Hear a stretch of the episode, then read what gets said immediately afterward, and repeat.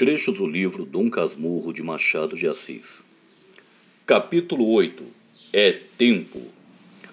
Mas é tempo de tornar aquela tarde de novembro uma tarde clara e fresca, sossegada, como a nossa casa e o trecho da rua em que morávamos. Verdadeiramente foi o princípio da minha vida. Tudo, tudo o que acontecera antes foi como pintar e vestir das pessoas que tinham de entrar em cena, o acender das luzes, o preparo das rabecas, a sinfonia.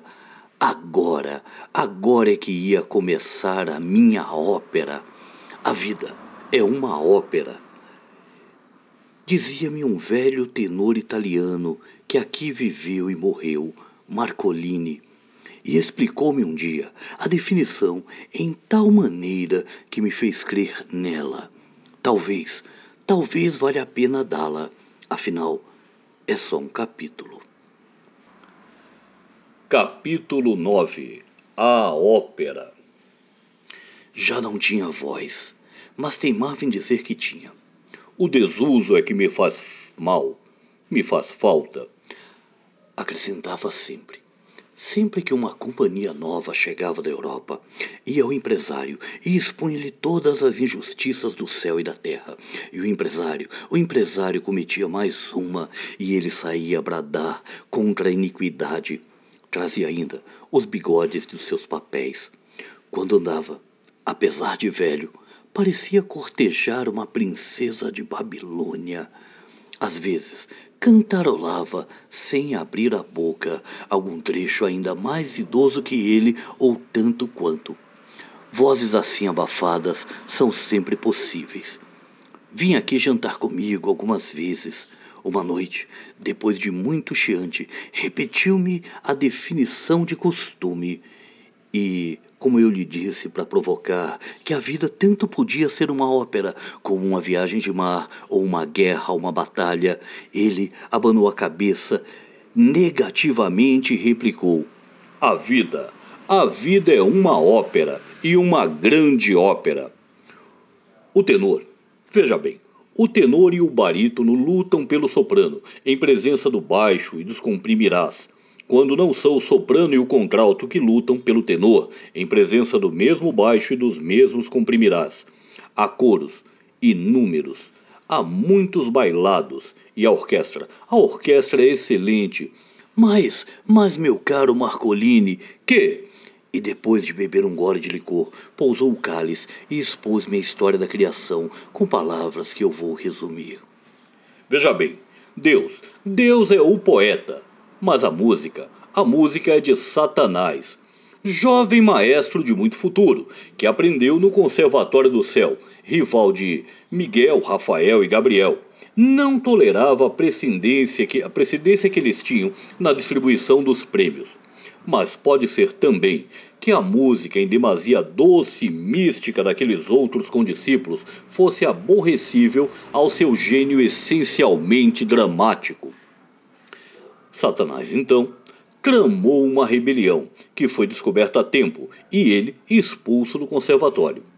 Tudo, tudo teria se passado sem mais nada se Deus não tivesse escrito um livreto de ópera do cobre da mão, por entender que tal gênero de recreio era impróprio à sua eternidade.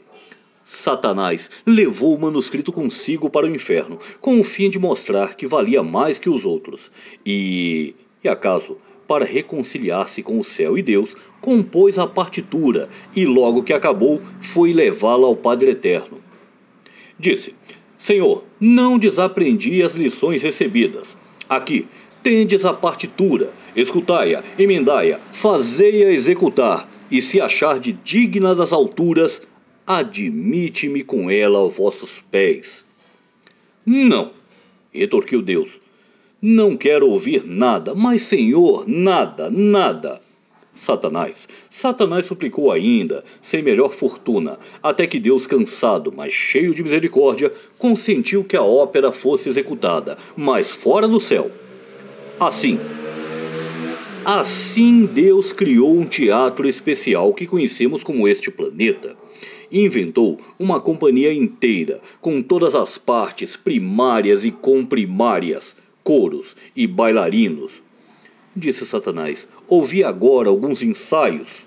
Não, disse Deus. Não quero saber de ensaios. Basta-me haver composto o livreto. Estou pronto para dividir contigo os direitos de autor. Foi talvez um mal esta recusa. Uh, dela resultam alguns desconcertos que a audiência prévia e a colaboração amiga de Deus teriam evitado com efeito. Há lugares em que o verso vai para a direita e a música para a esquerda.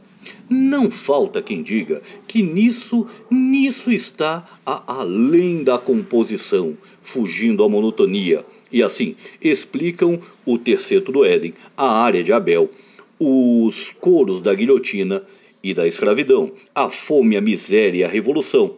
Não é raro que os mesmos lances se reproduzam sem razão suficiente. Certo motivo, cansam a força de repetição. Também há obscuridades. O maestro abusa das massas corais, encobrindo muitas vezes o sentido por um modo confuso. As partes orquestrais são, aliás, tratadas com grande perícia. Tal é a opinião dos imparciais. Mas os amigos de Satanás, o maestro, querem que dificilmente se possa achar uma obra tão bem acabada. Um ou outro admite certas rudezas, tais ou quais lacunas, mas com o andar da ópera é provável que estas sejam preenchidas ou explicadas e aquelas desapareçam inteiramente não se negando o maestro a emendar a obra onde achar que não responde de todo ao pensamento sublime do poeta. Já não dizem o mesmo os amigos de Deus, o poeta. Juram que o livreto foi sacrificado, que a partitura corrompeu o sentido da letra e, posto seja bonita em alguns lugares e trabalhada com arte em outros, é absolutamente diversa e até contrária ao drama. O grotesco, por exemplo, não está no texto do poeta. É uma excrescência para imitar as mulheres patuscas de Windson. Este ponto é contestado pelos satanistas com alguma aparência de razão. Dizem eles, ao tempo em que o jovem Satanás compôs a grande ópera, nem esta farsa nem mesmo Shakespeare eram nascidos. Chegam a afirmar até que o poeta inglês não teve outro gênio senão transcrever a letra da ópera, com tal arte, fidelidade, que parece ele o próprio autor da composição mas evidentemente é Shakespeare um plagiário. Esta peça, concluiu o velho tenor, durará enquanto durar o teatro. Se não se pode calcular em que tempo será ele demolido por utilidade astronômica, o êxito é crescente. Poeta e músico recebem pontualmente os direitos autorais, que não são os mesmos, porque a regra da divisão é aquilo da Escritura. Muitos são chamados, poucos os escolhidos. Deus recebe em ouro, Satanás em papel. E disse a ele: Tem graça. Graça? bradou ele com fúria. Mas aquietou-se logo e replicou: Caro Santiago, eu não tenho graça, eu tenho horror à graça. Isso que digo é a verdade pura e última. Um dia, quando todos os livros forem queimados por inúteis, há de haver algum, pode ser que tenor, talvez italiano, que ensine esta verdade aos homens. Tudo, tudo é música, meu amigo. No princípio era o dó, e do dó fez-se o ré, e etc. Este cálice e enchia o cálice novamente. Este cálice é um breve estribilho. Não se ouve? Também não se ouve o pau nem a pedra, mas tudo cabe na mesma ópera. Capítulo 10 Aceito a teoria. Que é demasiado metafísica para um só tenor, não há dúvida, mas a perda da voz explica tudo, e há filósofos que são, em resumo, tenores desempregados. Eu, leitor amigo, aceito a teoria do meu velho Marcolini, não só pela verossimilhança, que é muita vez a verdade, mas porque a minha vida se casa bem à definição. Cantei um du tecnicismo, depois um trio, depois um quatro.